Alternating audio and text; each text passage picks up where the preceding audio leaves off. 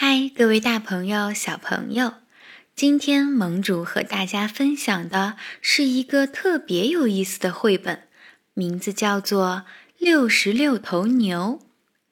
六十六岁的陆老头盖了六十六间楼，买了六十六篓油，养了六十六头牛，栽了六十六棵垂杨柳。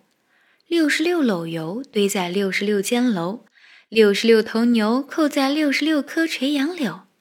忽然一阵狂风起，倒了六十六间楼，翻了六十六篓油，折了六十六棵垂杨柳，跑了六十六头牛，急煞了六十六岁的陆老头。六十六岁的陆老头盖了楼，买了油，养了牛，栽了柳。